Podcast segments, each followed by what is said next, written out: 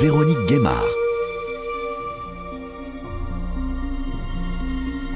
Bonjour à toutes, bonjour à tous. Quel rôle peuvent jouer les religions dans la lutte contre le changement climatique Lors de la COP28 qui se déroule à Dubaï, un pavillon multiconfessionnel leur est pour la première fois consacré au sein d'une négociation internationale sur le climat.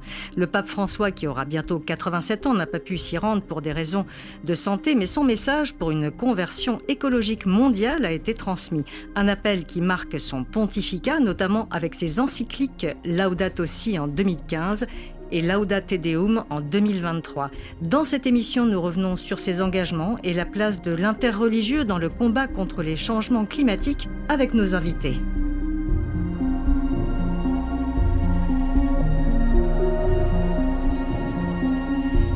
Et à mes côtés en studio, Dominique Coatanea, bonjour. Bonjour. Vous êtes responsable du domaine éthique, sociale et environnementale et maître de conférences au Centre Sèvres. Et Jean-Marie Guénois, bonjour. Bonjour. Vous êtes rédacteur en chef au Figaro en charge des questions religieuses et vous venez de publier cet ouvrage Pape François, la Révolution aux éditions Gallimard. Alors malheureusement, Martin Kopp ne peut pas se joindre à nous. Martin Kopp est théologien écologique protestant, chercheur associé à l'Université de Strasbourg. Il vient de publier vers une écologie intégrale aux éditions euh, Labor et Fides. Et nous évoquerons euh, tout de même les actions qu'il mène lui aussi sur le terrain. Alors, nous avons ouvert les portes de l'enfer, c'est ce qu'a déclaré le secrétaire général de l'ONU, Antonio Guterres, à propos de la gravité de l'augmentation de la température globale de la Terre. Je veux que cette COP marque le début de la fin pour les énergies fossiles, a martelé de son côté le commissaire européen chargé du climat. Le pape, lui, était très déçu euh, de ne pas avoir pu se rendre physiquement à la COP 28. Il aurait vraiment souhaité être le premier pape présent à une COP et il avait préparé son discours. Pourquoi était-ce si important pour lui, Jean-Marie Guénois, vous qui venez de publier cet ouvrage sur le pape François L'écologie, comme euh, d'autres questions de société, mais particulièrement l'écologie, est pour lui un, des, grands combats du pontificat. Ce n'est pas quelque chose de factice ni un engagement à la mode. Il vient euh, d'Amérique latine. On se souvient par exemple du synode sur l'Amazonie qu'il avait euh, lancé il y a quelques années synode portant effectivement sur les questions ecclésiales, mais il avait mis au centre la question écologique euh, pour l'Amazonie. Et donc, il y a chez lui un engagement que je dirais euh, presque religieux.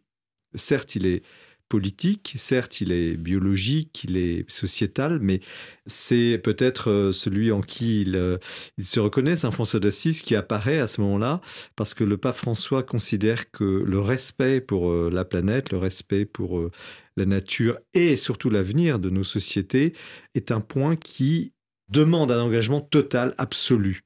Dominique Coatania, vous-même qui enseignez au Centre Sèvres, centre jésuite, c'est aussi ce côté-là qui euh, ressort, qui est important dans euh, ce pontificat du pape François, notamment sur les questions d'écologie alors, il me semble qu'il a forgé une expression qui a été euh, au cœur de cette encyclique de 2015. Vous vous souvenez que pour la COP 21, on va en parler largement effectivement dans cette émission. Le pape François avait déjà signé un premier texte très important qui avait été loué par l'ensemble des responsables à la fois politiques mais aussi euh, environnementaux comme un texte synthèse des préoccupations. Et pour moi, le pape ne cesse de dire avec les hommes et les femmes de ce temps, on a un défi global à relever ensemble et les religions, avec les hommes et les femmes de bonne volonté, sont à la manœuvre pour transformer les structures, parce qu'il s'agit vraiment de transformer les structures mentales, mais aussi du côté des religions, les structures, on pourrait dire spirituelles, où il s'agit de sortir d'un clivage,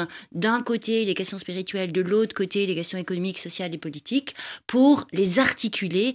Et le pape est bien placé, puisqu'il est effectivement le responsable d'une religion de l'incarnation. Alors je voudrais vous faire écouter euh, justement la déclaration vidéo du pape François qu'il a envoyée pour l'inauguration du pavillon de la foi.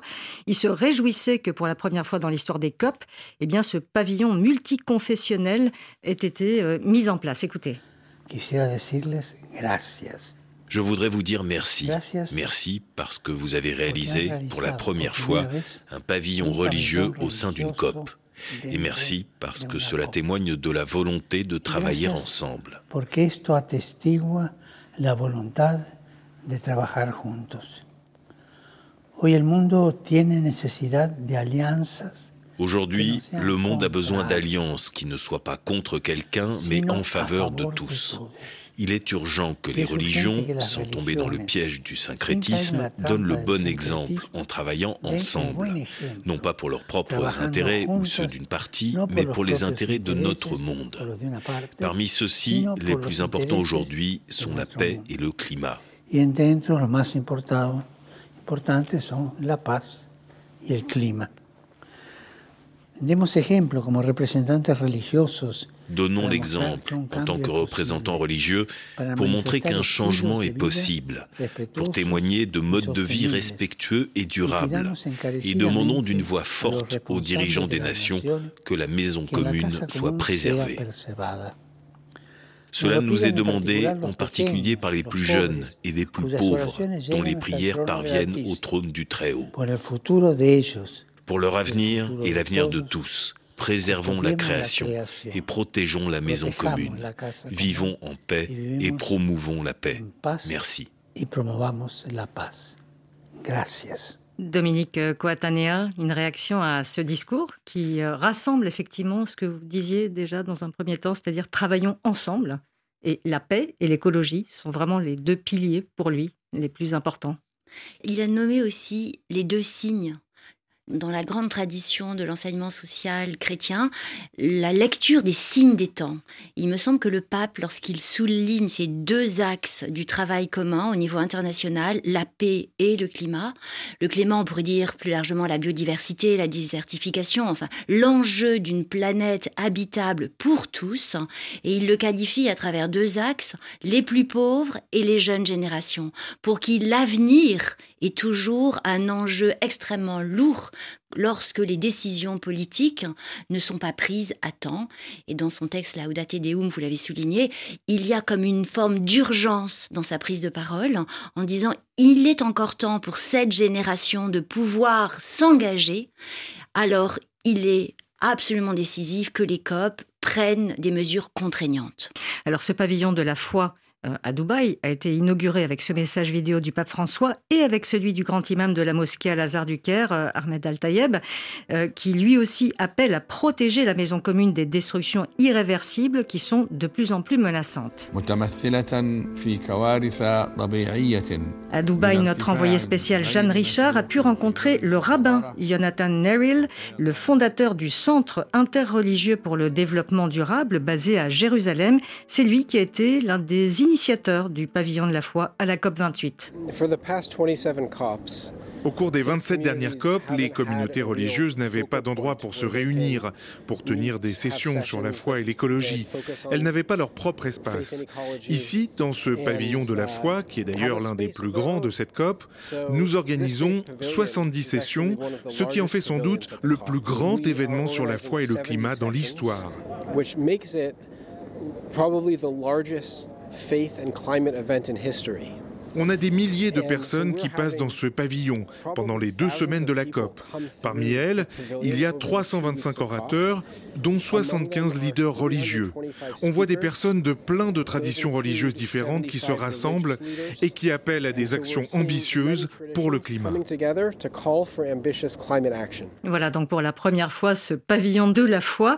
Alors comment faire pour tenter de peser ensuite sur des négociations, hein, puisque les groupes religieux n'ont qu'un statut d'observateur euh, à l'ONU. Euh, c'est un rôle moral. En particulier, Jean-Marie Guénois, qu'est-ce que peut faire le religieux dans ce type de négociation?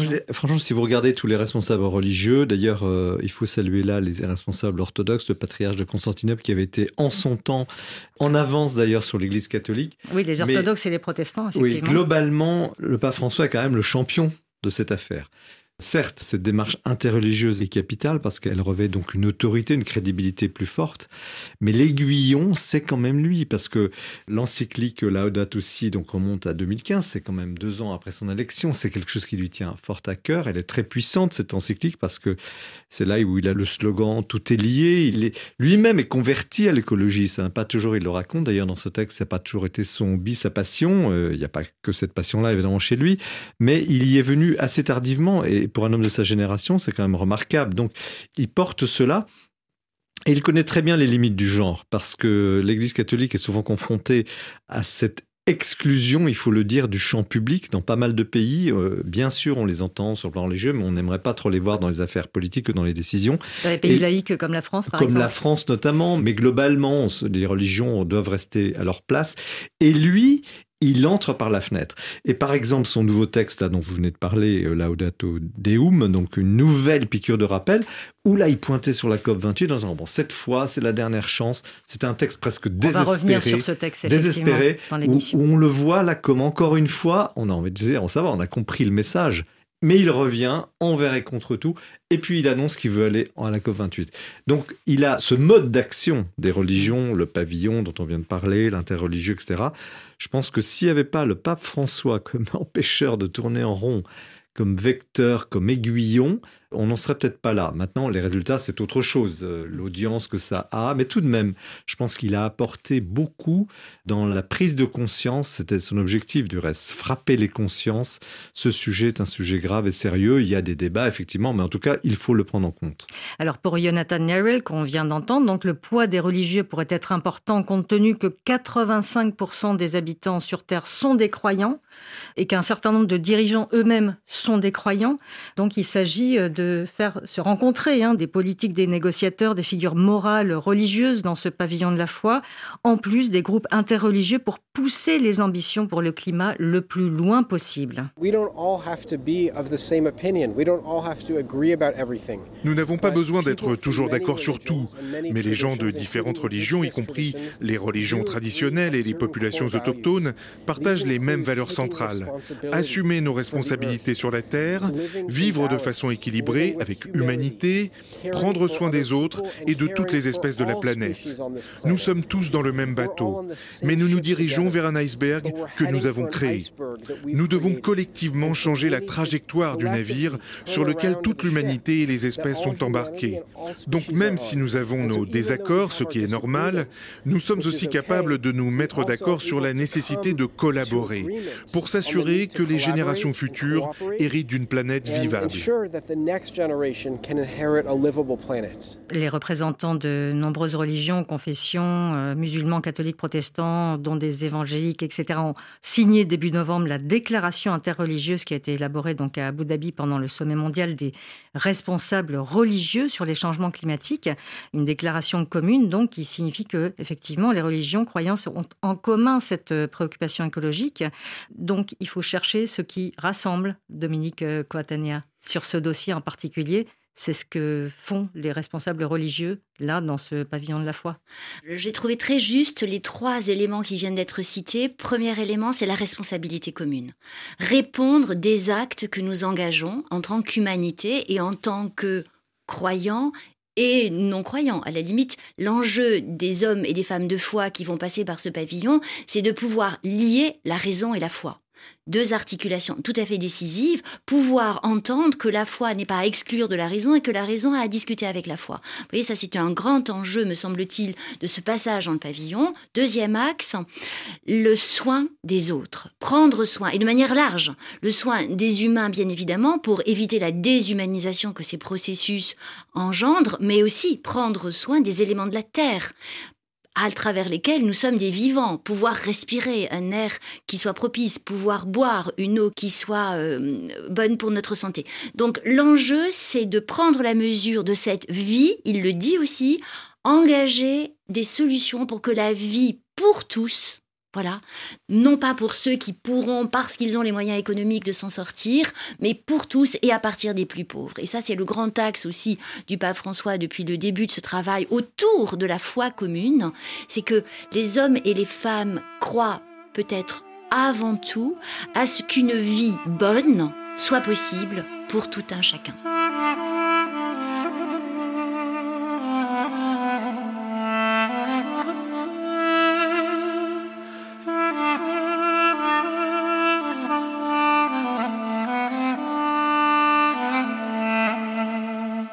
Ce que souhaite le pape François en se rendant à la COP, en tout cas ce qu'il souhaitait, il n'a pas pu s'y rendre pour des raisons de santé, c'était justement peser et continuer à insister, hein, comme il l'a fait tout au long de son pontificat sur les questions écologiques, vous l'avez rappelé. Euh, nous allons revenir sur euh, ses engagements. Hein. Vous avez commencé à en parler, effectivement, Laudato Si, Laudate Deum. Euh, mais tout d'abord, je voudrais revenir sur la personnalité du pape François. Jean-Marie Guénois, donc, dans votre livre Pape François, La Révolution, vous dressez le portrait d'un homme qui, lorsqu'il est désigné évêque de Rome et qu'il arrive au Vatican en 2013, euh, produit un choc. D'abord, c'est un jésuite, le premier jésuite à être pape, un jésuite euh, autoritaire, c'est ce que vous écrivez. Qu'est-ce que ça signifie? Ça signifie que c'est un homme qui a du cran. On a l'habitude de voir euh, dans l'Église catholique des personnalités qui sont plutôt formatées, plutôt modéré. Euh, ça fait partie d'une façon d'être. Vous voyez la façon dont on forme les prêtres, puis comment on choisit les évêques. On va pas chercher des caractères toujours trempés où on les met de côté ces gens-là. On va vers le consensus? Oui, une forme de consensus et puis ça peut se comprendre pour un corps euh, social qui finalement est religieux, qui n'est pas une armée. oui, un milliard 300 millions de personnes. Et lui, par son parcours, il a été formaté, il a été quand même marqué par l'histoire de l'Argentine de son époque, euh, sa fonction de supérieur des jésuites à l'époque, donc il s'est pas passé tout à fait comme prévu, et il a été un peu mis de côté. Il a connu le désert, il a été à un âge où normalement on est en plein milieu de carrière, 40-50 ans, il était mis de côté. Et puis il est revenu comme archevêque à auxiliaire euh, coadjuteur à, Buenos Aires, et, là, il a pris une dimension à un âge où normalement, finalement, dans la vie civile, on ira à la retraite. Et là, c'est là où il a pris toute sa dimension. Et ce parcours, cette différence, c'est un jésuite, c'est un religieux, donc c'est pas quelqu'un qui est issu du, du moule du clergé diocésain qui est le plus classique, le plus connu, prêtre, euh, évêque, comme on, les voit dans les différents diocèses du monde. Ce parcours l'a, l'a préparé à être à la fois un homme euh, d'une grande lucidité, mais aussi je parle de cran parce que il a ce courage. On l'a vu au Vatican, parfois donner des coups de pied dans une fourmilière qui aurait bien envie de rester tranquille. Euh, je parle de la curie Rovenne, ce qu'on appelle la curie romaine, c'est l'administration centrale de l'Église qui ronronne souvent et qui se protège. il a vraiment il essaye de euh, réformer. Oui, il a tout fait pour la réformer. Il s'est fait beaucoup d'ennemis aussi en le faisant, mais il l'a fait. Et là, on a le même processus euh, à la fois de caractère, euh, de vision sur les questions de l'écologie. C'est quelqu'un qui, quand il voit quelque chose de grave, ne peut pas se taire. Il l'a dit déjà, notamment dans Fratelli Tutti, sur la question de la mondialisation, de l'indifférence donc s'occuper de l'autre, tous frères. Donc euh, voilà, on le voit sur le dossier des migrations, par exemple. Il y a un discours qui, passe bien dans certains milieux, très mal dans d'autres, mais parce que lui voit un enjeu global et veut éviter justement des tensions et des guerres à terme, donc appelle un Occident à la fraternité, ce qui n'est pas évident, évidemment. Et donc, il a cette force, alors certains le lui reprochent euh, amèrement, parfois violemment, mais il faut lui reconnaître euh, ce tempérament d'un pape qui est élu à un moment de l'histoire de l'humanité difficile, avec effectivement l'éruption des problèmes écologiques, l'éruption des problèmes migratoires, des tensions presque inattendues, là, celles que nous voyons en Russie, en Ukraine, puis maintenant en Proche-Orient. Et il est un peu cet homme de la, à la fois de la conscience. J'insiste là-dessus parce que ne faut pas non plus l'enfermer dans un rôle religieux, par exemple sur l'écologie. Ce n'est pas en tant que religieux. Il veut révéler la conscience humaine tout court, la conscience politique et sociale des gens. C'est une force des jésuites, ils ont ce charisme-là.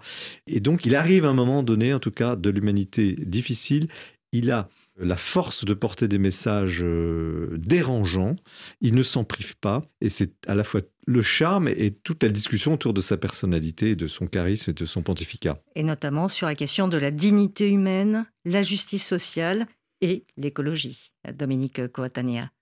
Je pense que le pape François a cet art absolument euh, nouveau dans le vocabulaire pontifical. Il a la capacité de formule choc. Tout à l'heure, on a cité Tout est lié dans Laudato aussi, mais dans Evangelii Gaudium, qui est le premier texte de son pontificat, qui pour moi est vraiment un texte programme du pape François, qu'il a rédigé en 2013 sur l'évangélisation, donc sur la capacité de l'Église d'être en sortie, de même que c'est un pape de la rencontre, c'est un pape qui va vers les autres.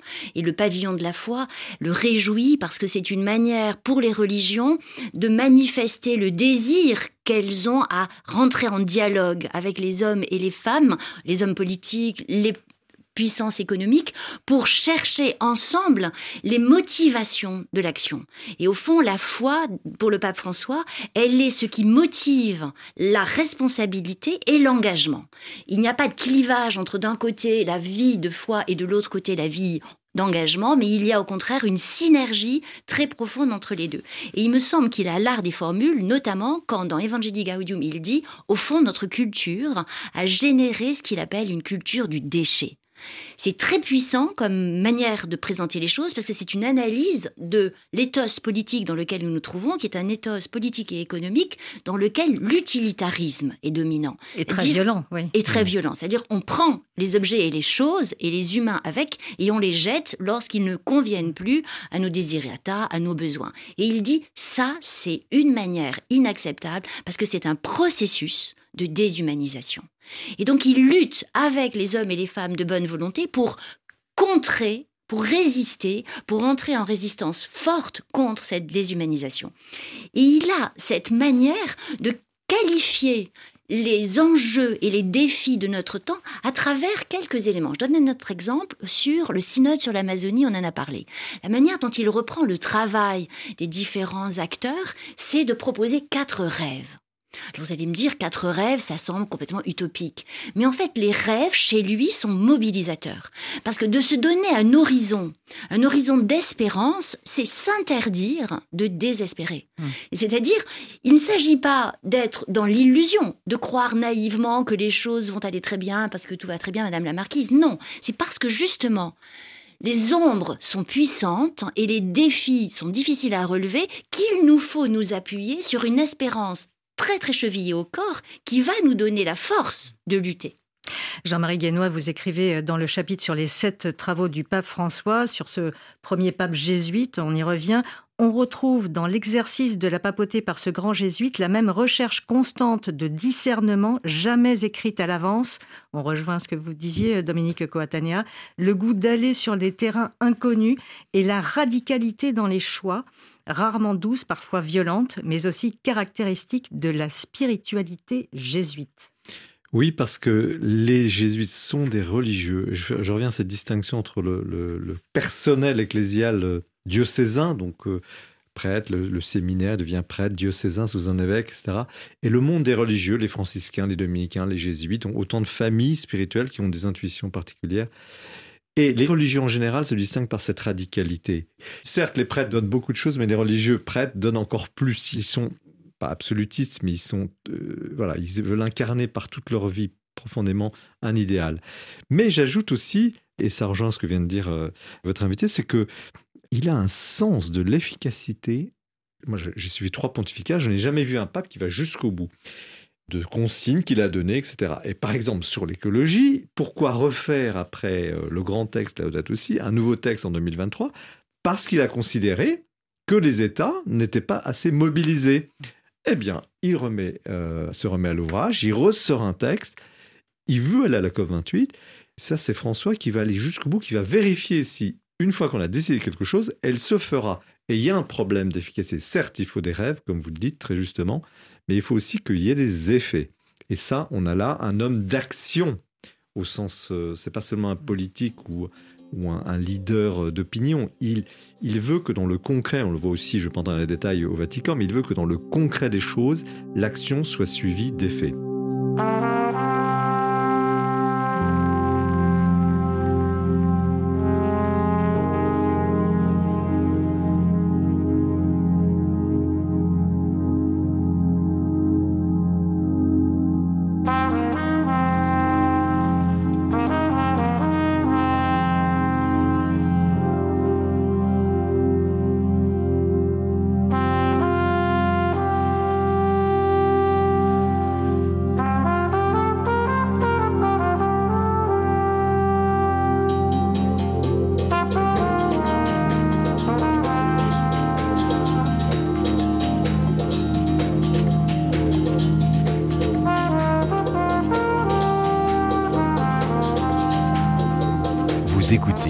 religions du monde sur RFI.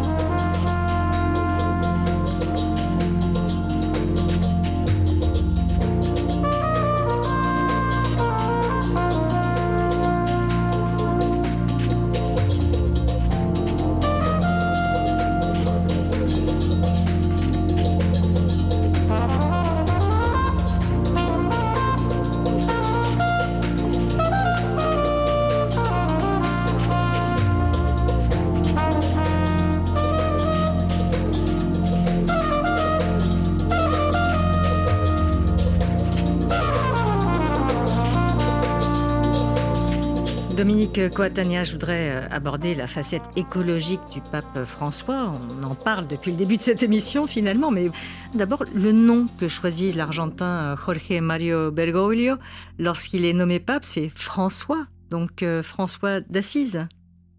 C'est le pape Jean-Paul II qui avait euh, proposé François d'Assise comme le patron des écologistes. Donc il y avait déjà une tradition qui était présente. Mais lorsque le pape François décide de ce nom-là, il le décide après cet éveil dont Jean-Marie Guénois vient de déployer les harmoniques, c'est-à-dire c'est un pape qui vient de l'Argentine, c'est un pape qui a perçu la difficulté des peuples arborigènes à vivre de manière équilibrée et en dehors de la pauvreté endémique dans laquelle ils sont conduits. Et donc, à cause d'une répartition des richesses tout à fait contestable. Donc la question de la justice sociale est pour lui et pour l'ensemble du continent latino-américain à travers un déploiement théologique qui s'appelle les théologies de la libération et notamment le pape François s'engage sur un type de théologie qui s'appelle la théologie du peuple. Donc la proximité avec les enjeux du peuple et notamment la possibilité de vivre sur une terre habitable. François d'Assise. Et donc au fond chez François c'est le cantique aux créatures, c'est euh, Alors chez François d'Assise la fraternité avec euh, toute la création. Oui, euh, mais pas que, parce que ce qu'il faut... animal, végétal. Oui, mais François d'Assise, ce qui va le mobiliser, c'est le baiser au lépreux. Et très souvent, c'est occulté. C'est-à-dire que mm. François se rend compte de ce qui bascule dans sa vie à partir de cette capacité qui lui est donnée, alors qu'il ne sentait pas possibilité, de se faire proche des plus défavorisés. Et chez François, le pape François, c'est du même ordre. Le mouvement est du même ordre. Il s'agit de vivre en harmonie avec tous les éléments du créé. Et ce cosmos harmonieux, c'est ce que la figure de François d'Assise mettait en évidence à travers la légende du loup de Goubio, etc. Et donc l'appel de Dieu à rétablir une compréhension de l'habitabilité et des équilibres entre humains et non humains. Et je crois qu'il y a là une force des deux, des deux François. Dominique Coatanea, donc c'est ce qu'il développe dans Laudato Si en 2015. Donc euh, avec ces six chapitres euh, où il décline en fait euh, la situation, dans quelle situation nous sommes et qu'est-ce qu'on peut faire. Il propose cette écologie intégrale, cette écologie globale. Exactement, je crois qu'il forge une proposition qui est une interprétation qui invite à ne pas laisser les questions environnementales à distance des questions sociales. Et il a là aussi une magnifique formule, c'est apprendre à discerner et à écouter de manière articulée le cri de la terre ou la clameur de la terre et la clameur des pauvres. vous voyez, l'enjeu de l'environnemental, c'est de rester arrimé à la manière dont les humains comprennent le type de relation d'interdépendance que les sciences environnementales ont décliné autour des dynamiques écosystémiques. Et au fond, le pape, avec ce concept d'écologie intégrale, c'est exactement cette pensée systémique qu'il invite à élaborer. Une pensée systémique qui, pour les enjeux, va prendre les enjeux sociaux, les enjeux juridiques, les enjeux scientifiques, les enjeux politiques, les enjeux spirituels, on pourrait dire, et de nous dire, au fond, tout est lié. Et si on oublie une facette de ce polyèdre, parce qu'ensuite il va passer avec des images, si on oublie une facette du polyèdre, on est sûr qu'on aura raté la manière d'avancer dans un processus de réélaboration d'un imaginaire de la vie bonne. Et ce qui est intéressant, c'est que le pape François fait appel aux travaux des scientifiques, notamment de tous les experts euh, de l'ONU, euh, de tous les rapports qui ont été euh, publiés. Et dans sa deuxième encyclique, vous le mentionniez, Jean-Marie Guénois, cette fois donc Laudato Deum, qui a été publiée le 4 octobre 2023, jour de la Saint-François d'ailleurs. C'est une vision effectivement beaucoup plus sombre hein, que Laudato Si il écrit euh, Le monde qui nous accueille s'effrite et s'approche peut-être d'un point de rupture. Donc, c'est des phrases choc aussi comme celle-là que vous avez pointé, euh, Jean-Marie Guénois. Ce qui m'a frappé dans cette deuxième, c'est une lettre apostolique. Hein, ça n'a pas le même niveau qu'une lettre euh, encyclique, mais enfin, il a quand même publié, elle est signée. C'est la gravité, effectivement, et l'appel au point de non-retour et toute la première partie, et ça, certains lui reprocheront, dans le débat purement scientifique sur les questions de climat. Il s'appuie vraiment sur les données euh, les plus récentes. Et vraiment, c'est un cri d'alarme. Et ajouter à cela son âge, vous l'avez rappelé tout à l'heure, il aura 87 ans le 17 décembre. C'est un homme qui sent qu'il arrive à la fin de son pontificat, qu'il doit vraiment insister sur des points essentiels. Et parmi ces points essentiels, il y a l'écologie. C'est étonnant de voir ce texte publié là maintenant. Moi, ça m'a beaucoup surpris. Ça montre à la fois cette cohérence, ce souci d'engagement, de l'efficacité que je soulignais tout à l'heure. Mais ça montre pour lui vraiment une conscience euh, presque viscéral et il ne peut pas partir parce que à son âge on, pense effectivement à quelques années devant soi. Il ne peut pas partir sans pousser ce cri et sans provoquer ce texte. Pour des hommes politiques, il, est, très dérangeant. On se dit, mais qu'est-ce qu'il a encore ce pape à nous dire? Et, pourtant, il le fait. Donc c'est quelque chose qui n'est pas une posture, qui est, vraiment un, cri, euh, un des cris de son pontificat.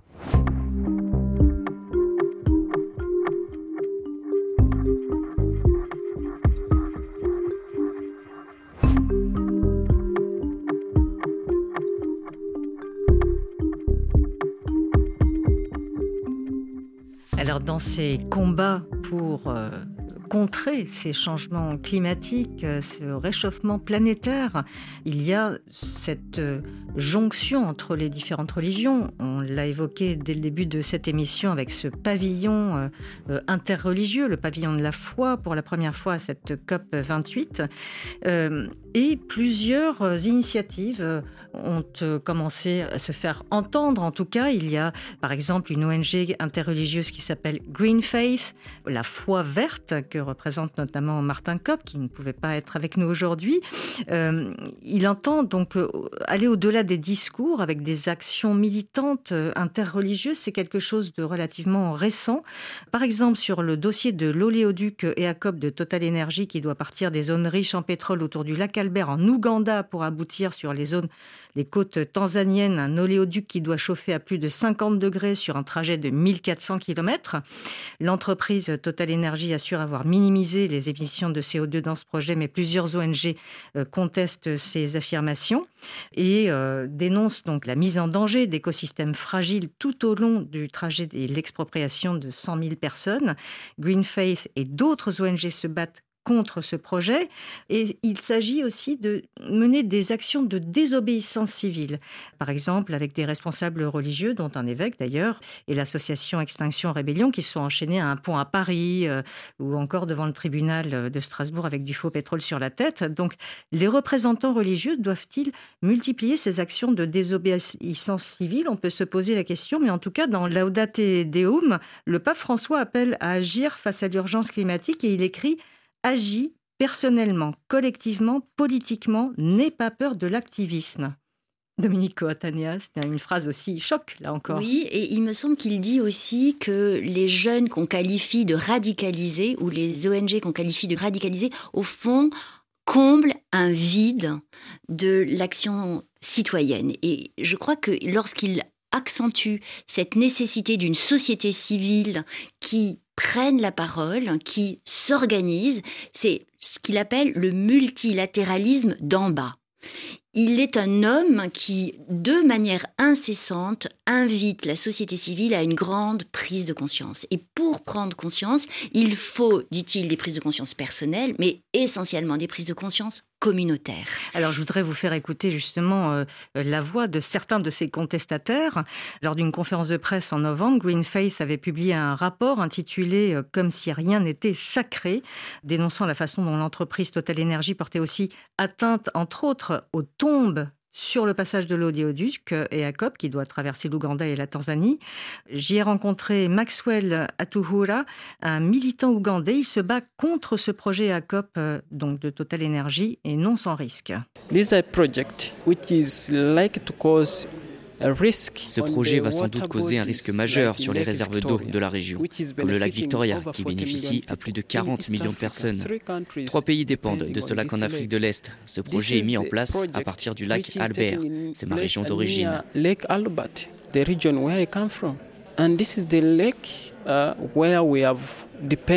C'est le lac dont on dépend pour la nourriture, pour l'eau, pour l'éducation.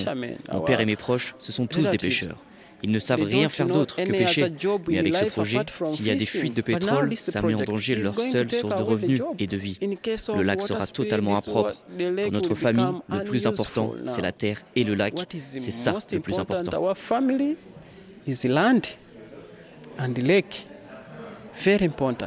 Et Maxwell Atuhura dénonce régulièrement les dommages que peut causer donc ce méga projet sur l'environnement. Il a été arrêté, son domicile attaqué, mais il continue le combat. Ceux qui, comme moi, ont essayé d'en parler, ce sont des gens qui sont prêts à payer les conséquences du harcèlement et des intimidations, qui sont même prêts à mourir pour défendre les gens, pour défendre l'environnement, la justice. C'est ce que j'ai fait. J'ai donné ma vie. Si on me tue, eh bien on me tuera. On ne sait pas ce qui arrivera. Dieu seul le sait. Donc parler de ces violations des droits humains causées par ce projet, c'est une question de vie ou de mort. Voilà, et son message pour la COP28, il faut protéger les ressources naturelles qui sont le fondement de notre vie. C'est aussi ce que prône le pape François, Jean-Marie Guénois. Tout à l'heure, on évoquait les, le discours scientifique et puis la position de ce pape, etc. Là, on, est sur le champ de l'action sociale et politique. Et, tout le problème, c'est à la fois les limites hein, et cette zone de frontière, de basculement entre un discours et une action. Et là, c'est effectivement, quand quelqu'un est menacé de mort, on a qu'à écouter déjà avec beaucoup de respect, parce que c'est des engagements total. Maintenant, le pape, est-ce qu'il pousse jusque-là? C'est une question, et je reviens à la question de la conscience dont je parlais au début, parce que je crois que c'est là le point fort. À partir d'un certain moment, un engagement est-il un engagement religieux? Non. Il est motivé, nourri. Le pape François cherche à aller jusqu'au bout de l'éveil de la conscience euh, humaine et de la conscience planétaire sur ces questions-là. Et après, il laisse aussi à chacun, selon euh, ses armes, selon sa situation, les moyens et les lieux et, les idées d'action. Là, on entre sur le champ de la conscience et, justement, on est sur des lignes qui sont très variables selon les situations. Dominique Coatania, sur ce sujet Oui, il me semble que le pape François, lorsqu'il soutient ces engagements très forts, ce qu'il appelle les, il le dit dans Laudato Deum, hein, ces engagements qu'on peut considérer parfois comme un peu radicaux, il les soutient dans la manifestation très claire de les accueillir au Vatican. Il a accueilli tous nos jeunes de lutte et contemplation. Il a largement soutenu le travail en leur disant voilà, vous remplissez un rôle que personne d'autre ne peut remplir à votre place. Lutte et contemplation, si vous pouvez. C'est une association toute récente qui a été montée par de jeunes autour de Green Face qui sont euh, très proches de Martin Kopp, mais cette fois-ci des jeunes catholiques, euh, qui sont évidemment au travail avec des jeunes protestants et orthodoxes, et qui engagent des actions non violentes. Ils étaient eux aussi sur la manifestation dont vous avez parlé contre le, le, oléoduc de, voilà, le DICOP. Donc, il me semble que lorsqu'il les reçoit au Vatican et qu'il leur dit ce que vous vivez, personne d'autre ne peut le vivre à votre place, c'est une manière d'engager la conscience dans des choix qui sont des choix à prendre chacun personnellement, mais qui communautairement sont aussi engageants pour l'ensemble d'autres qui vont travailler avec eux. Et à mon sens, lorsqu'il fait cela, lorsqu'il choisit de les recevoir plutôt que d'autres, que d'autres qu'il n'a pas reçus, il dit son engagement à ce que cet éveil des consciences dont vous soulignez tout à fait le caractère décisif, à ce qu'il y ait une maturité de la foi chrétienne. La foi chrétienne, elle n'est pas simplement à manifester lorsque nos jeunes se rendent au JMJ, et c'est très heureux qu'ils le fassent. Elle n'est pas seulement à manifester lorsque nos jeunes sont en pèlerinage, elle est aussi la capacité, à partir de cet engagement d'une foi vivante, à prendre ce qu'il appelle la boue du chemin et à s'engager avec d'autres dans les actions politiques, mais aussi économiques et sociales. Choisir un métier qui a du sens, c'est du même ordre, c'est-à-dire se poser des questions pour que le quotidien de cette foi soit une foi vécue en termes d'engagement. Et il qualifie ça finalement d'un chemin tout à fait décisif et qui permet de grandir dans la cohérence. Alors, lors de cette conférence de presse à laquelle je me suis rendue contre ce projet ACOP, ICOP, euh, j'ai aussi rencontré Ousmane Timera, qui lui est conférencier musulman d'origine sénégalaise, très engagé dans ses combats pour la préservation de l'environnement. Et voici ce qu'il dit, lui, sur le rôle que doivent avoir les religieux, notamment les responsables religieux musulmans. Alors, première des choses, c'est que les imams doivent être conscients de ces enjeux et euh, différents personnels religieux. Deuxièmement, c'est pas parce qu'effectivement nous n'avons pas de clergé, ce qui est une bonne chose, qu'il n'y a pas une communauté qui existe et qui est vivante de Dakar à Jakarta. Al-Umma, oui.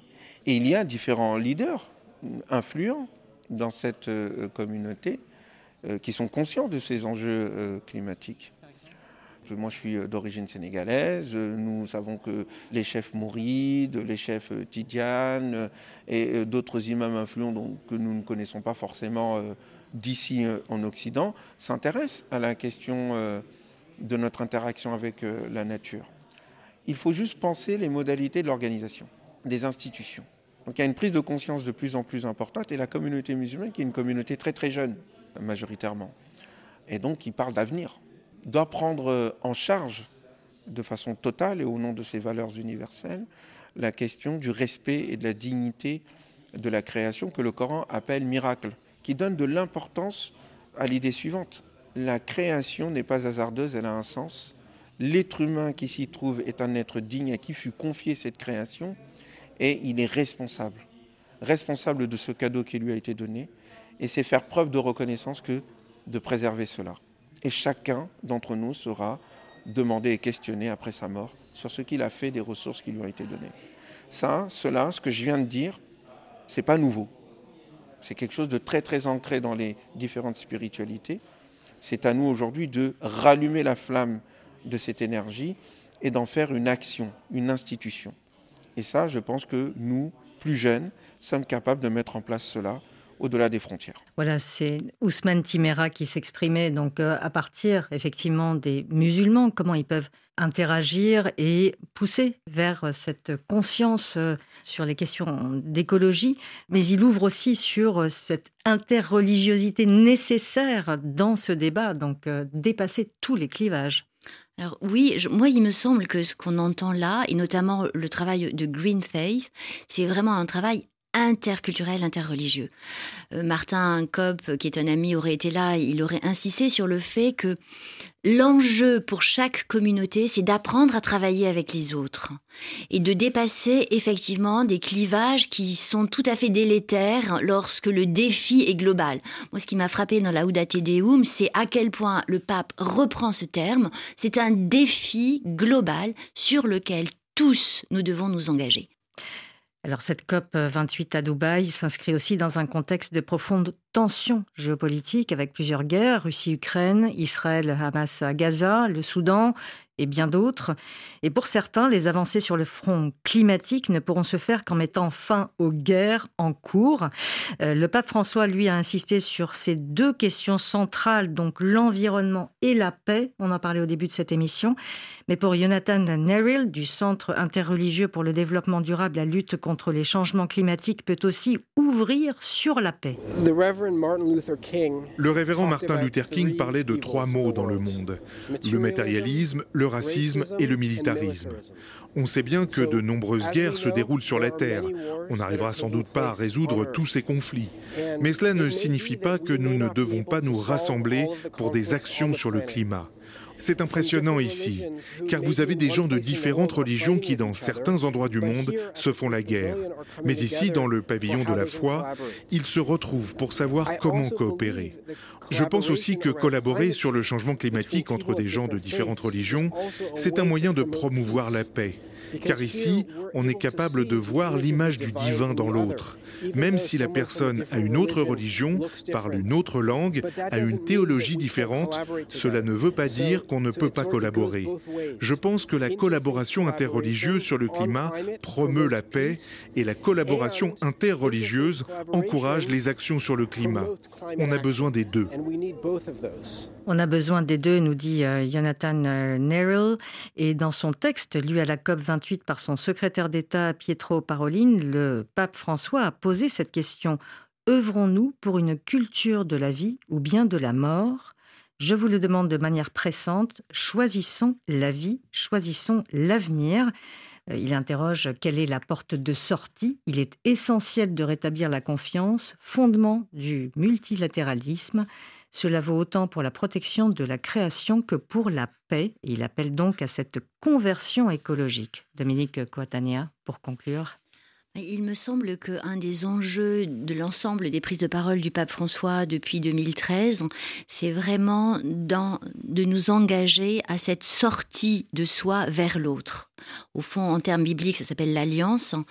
Et cette alliance, elle permet de fonder ce dont on vient d'entendre la nécessité, c'est-à-dire cette confiance mutuelle, hein, que l'autre n'est pas l'ennemi de ma vie, mais qu'au contraire, ensemble, nous pouvons co-construire la paix, et que cette paix, évidemment, ou peut-être pas si évidemment pour les climato-sceptiques, mais elle engage à ce que l'action de l'humanité soit une action non pas de prédation sur les éléments de la nature, mais soit une action de soin, parce qu'ils sont avec nous, on pourrait dire, la composition d'un monde commun dont nous ne sommes pas hors sol, mais nous sommes partie prenante.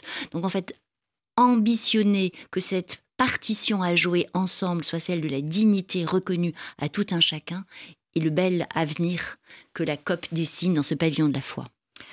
Jean-Marie Guénois, pour conclure cette émission, cette conversion écologique à laquelle appelle le pape, c'est euh, effectivement, moi je, suis frappé par, euh, je, descends d'un cran peut-être, de passant de l'aspect technique de tous ces sujets qui sont effectivement très intéressants, à ce cri d'un, appelons-le un vieil homme, qui ose en 2023 euh, vouloir se déplacer jusque-là pour porter son message et dire ce qu'il a écrit. On peut être d'accord ou ne pas être d'accord, il y a toujours un débat, et ça c'est la vie humaine, c'est la vie intellectuelle, et fort heureusement, mais il y a cette conviction qu'il a, et le témoignage qu'il donne, euh, effectivement, ne peut pas laisser indifférent, parce que je crois, et justement c'est un de ses charismes de ce pape François, il touche effectivement le monde religieux, mais il, touche aussi la conscience, et par là euh, les sociétés, l'opinion et la politique.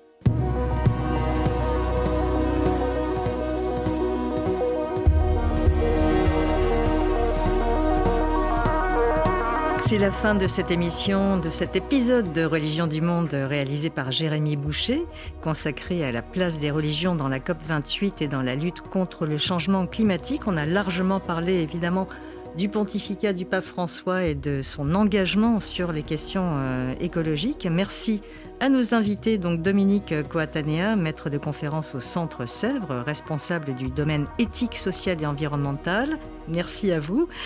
Jean-Marie Guénois, rédacteur en chef au Figaro et auteur de Pape François, La Révolution, paru aux éditions Gallimard. Merci d'être venu dans les studios et merci à Jeanne Richard, envoyée spéciale de RFI à la COP28 à Dubaï. Vous pouvez réécouter cette émission sur RFI.fr, l'appli Pure Radio et les réseaux sociaux à la page Religion du Monde. À la semaine prochaine et tout de suite, le journal sur RFI.